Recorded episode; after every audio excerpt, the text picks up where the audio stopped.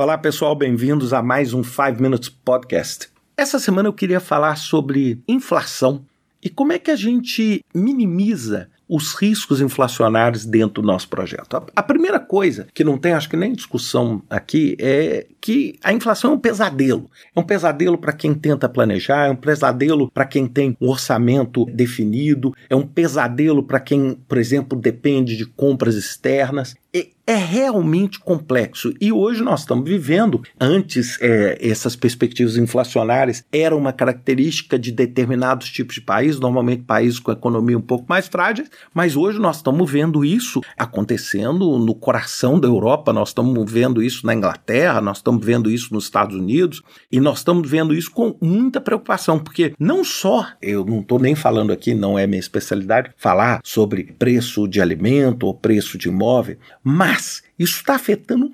enormemente a nossa capacidade de realizar projetos.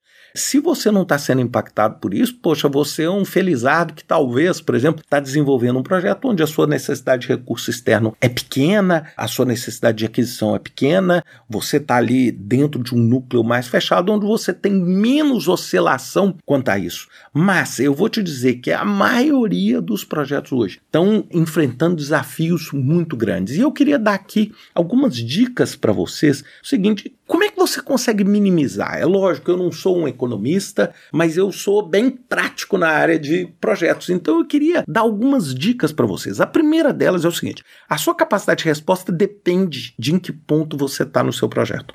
Se você está no início do seu projeto, então, por exemplo, você está ali começando a desenvolver o seu projeto. A primeira coisa que você tem que entender nesse ambiente é o seguinte: é você, um, ajustar o seu orçamento a essa perspectiva e revisar, que é mais importante ainda, o seu business case. Ou seja, o meu caso de negócio. Por quê? Dentro dessa perspectiva inflacionária, dentro dessas condições de mercado que eu estou tendo, o produto ou serviço que eu estou fazendo continua gerando o resultado que eu preciso? Ou de repente, com essa perspectiva inflacionária, o meu produto, nas condições que eu estava pensando em comercializá-lo, não vai ser possível mais. Ele não vai ser um produto viável mais. Ou eu vou precisar de um aumento no orçamento tão grande que aquele produto deixa de ser viável. Gente, isso é sério. Essa é a primeira pergunta que você tem que fazer. Porque às vezes o seu projeto depende, por exemplo, de um determinado recurso. Não é que ele subiu 5%, ele subiu 200%. E aí eu pergunto: esse 200% você vai conseguir justificá-lo dentro do seu caso de negócio, dentro do seu business case? É, não adianta você querer prosseguir sendo que o business case está furado. Segunda coisa, você vai planejar suas aquisições. Se o seu projeto tem aquisições, você vai planejar como você vai antecipar compras e negociar pagamentos. O que, que você vai fazer? Hein, gente? Você vai acelerar acordos e dilatar pagamento. Ou seja, você vai fazer o seu regime de caixa ser o mais longo possível mas fechando em preços do presente. Ou seja, você vai fechar o preço daquele determinado suprimento hoje com uma opção para pagar em 60, 90, 120 dias. Por quê? Porque ao fazer isso, o que está acontecendo? Você não prejudica o caixa enormemente do seu projeto, mas você também assegura aquela compra dentro daquela condição principalmente aí em projetos de construção, onde você tem um custo grande, é, construção industrial, que for, onde você tem um custo onde a aquisição ela é muito relevante dentro do seu ambiente de projeto. Lógico, se for um projeto de tecnologia, um projeto de tecnologia interno, desenvolvido pela sua própria equipe, bem, aí é diferente, porque a sua aquisição você já fez dentro da sua própria equipe, as pessoas têm contratos, etc. Agora, se você precisar de contratar de um terceiro, você vai estar sujeito a esse mesmo fator.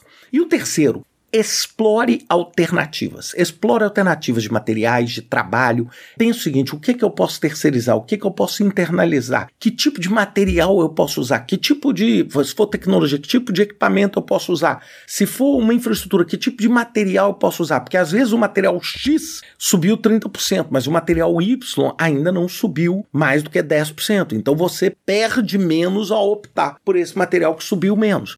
É lógico, é, isso não é mágica, você vai ter que avaliar qual o impacto de cada uma dessas alternativas. Agora, e se você já estiver lá no meio?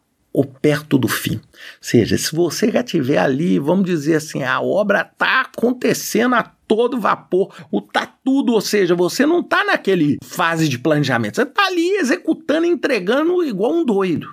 Qual é a sua principal ação?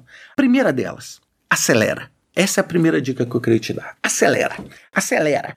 Tenta comprar o máximo que você puder, tenta fazer a maior previsão que você puder do que falta de material, de equipamento, de serviço e acelera. Olha, toda vez que você pisa no freio diante de uma perspectiva inflacionária, o que, que vai acontecer daqui a seis meses? Fica mais difícil. Tem gente que para a obra por causa de uma perspectiva inflacionária, por exemplo, para o projeto por causa de uma perspectiva. Aí na hora que vai retomar daqui a seis meses, não consegue fazer mais nada, porque aí você não consegue fechar o ciclo e você acaba não entregando benefício nenhum, imaginando que é um projeto de capital, tá? Então acelere, não retarde, mas sim acelere. Não deixa para comprar depois, porque na hora que você for comprar depois vai estar mais caro.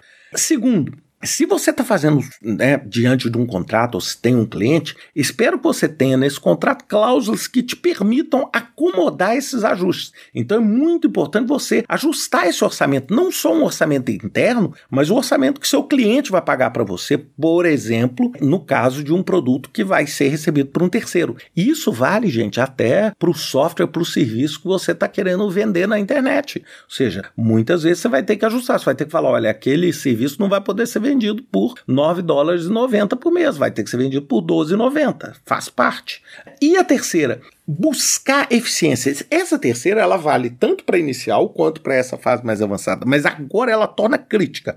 É o que? É o que a gente chama de usar os modelos Lean, Lean Construction, o que der para você economizar em energia, economizar em desperdício, e isso é muito efetivo. Eu sei que vocês vão falar assim, mas Ricardo, mas por que você está falando isso só na parte avançada, não está falando na inicial? Não, eu estou falando na avançada é porque aqui você não tem jeito, você está gastando energia e gerando lixo é hoje, não é daqui a uma semana, não é que você vai gerar lixo daqui a um mês, você está gerando hoje. Então você tem que buscar essa eficiência, essa redução imediatamente para você conseguir trazer o seu projeto tá certo? O seu projeto para dentro de uma estrutura onde o business case dele vai continuar sendo viável.